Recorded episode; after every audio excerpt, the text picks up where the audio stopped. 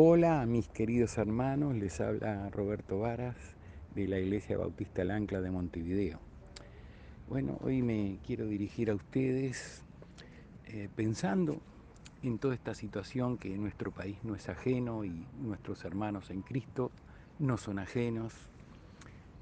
Y la palabra aplicabilidad, es decir, ser eh, no solo oidores de la palabra, sino hacedores y me llama mucho en el capítulo 6 de Gálatas, los versículos 2 y versículo 5, que parecen contradictorios, ¿verdad? Que el 2 dice, sobrellevad los unos las cargas de los otros y cumplid así la ley de Cristo, porque cada uno llevará su propia carga. Entonces pensamos, bueno, pero si cada uno va a llevar su propia carga, yo me tengo que preocupar por mí. Como dice el 2, sobrellevar los unos la carga de los otros y ahí se refiere el original, un verbo porción, que habla de eh, un barco que está con su línea de flotación ya eh, sumergida, ¿verdad? Que ya no se ve, que ya un barco que está en peligro, que está sobrecargado, que está pasado de carga. Y bueno, entonces se le arrima aquel barco que está con su línea de flotación a la vista, que sus propias cargas son las comunes, cargas como todos tenemos, ¿verdad?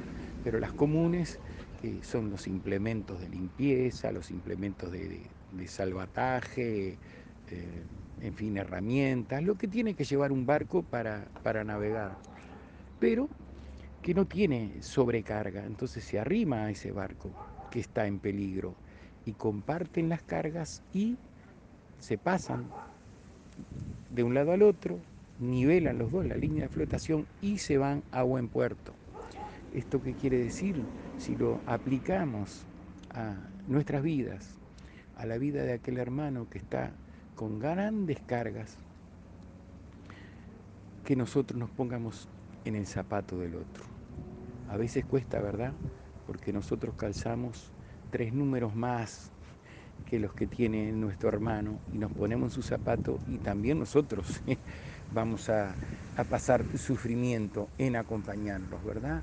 Eh, porque realmente dice la palabra que no nos cansemos pues de hacer bien porque a su tiempo cegaremos si no desmayamos, porque realmente eh, es una situación difícil la que se vive hoy y más aún la principal carga que puede tener un hermano es que estando, habiendo estado en el camino de Cristo, pueda estar apartado, pueda estar llevando grandes cargas de las cuales le está costando salir y que nosotros nos arrimemos, como dice la palabra, con humildad, con, con ánimo de, de servir, de ayudarlo, de poner el hombro,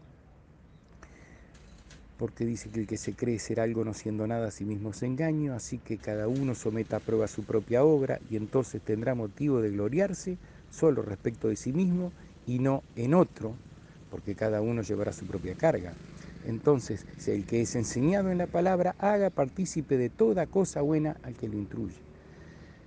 Hermanos, sobre todo el versículo 8 dice que porque el que siembra para su carne de la carne segará corrupción, mas el que siembra para el espíritu del espíritu segará vida. Y pensamos en esa situación que pueden estar pasando nuestros hermanos, situaciones eh, de salud, alimentación. Aprendamos a compartir lo que tenemos y no pensando en que si nos puede sobrar podamos ayudar. Tenemos que compartir poniéndonos en el zapato del otro. Tenemos que con toda humildad y amor acercarnos a ese hermano que está con problemas, que está sobre todas las cosas apartado del camino. Y como lo estudiamos el año pasado en el libro de Santiago, nos da bien las pautas, ¿verdad? De que haremos volver a un pecador al camino y le serán eh, perdonados multitud de pecados. Ese es nuestro trabajo, la aplicabilidad. Así que según tengamos oportunidad, hagamos bien a todos, y mayormente a los de la familia de la fe. Hermanos, recordemos que el versículo 5 que dice, porque cada uno llevará su propia carga. Nosotros tenemos nuestras cargas, las comunes, ¿verdad? Las luchas comunes, pero tenemos eh, a nuestro abogado en el cielo, tenemos a nuestro Señor Jesucristo, el Espíritu Santo que intercede por nosotros. Y ese perdón logrado en la cruz por nuestro Señor Jesucristo hace que cada día podamos revisar nuestros corazones y arrepentirnos, arrepentirnos pedir perdón. El arrepentirnos, decir, no volver a cometer las faltas que hemos hecho. Dios es fiel, Dios es perdonador, pero Él llega a los necesitados por medio de nosotros. Que Dios nos ayude, hermanos, que Dios nos ayude a tener presente esta palabra, compartir las cargas unos con los otros. Y nuestras cargas, como dice Mateo 11 de 28 a 30, ¿verdad? Venid a mí todos los que estáis trabajados y cargados, y yo os haré descansar. Que Dios nos ayude en esta época. Oremos para que podamos volver a vernos, para volver a estar juntos y que el Señor traiga a nuestras mentes aquella persona allegada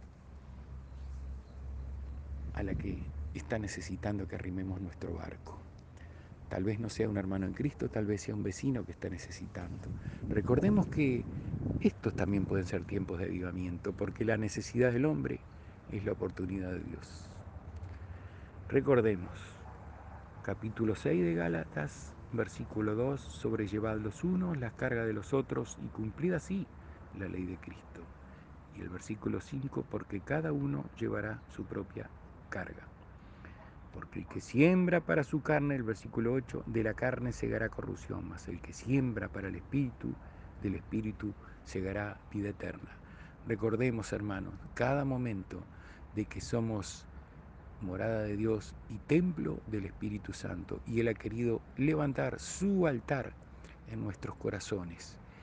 Que cada día, cada día ese altar mantenga el fuego encendido. El fuego se apaga cuando se le deja de arrimar la leña. La leña son nuestras oraciones, nuestro devocional, nuestra comunión con Dios. Que Dios nos ayude, que los, Dios los siga bendiciendo, hermanos. En el nombre de Jesús, gracias. Amén.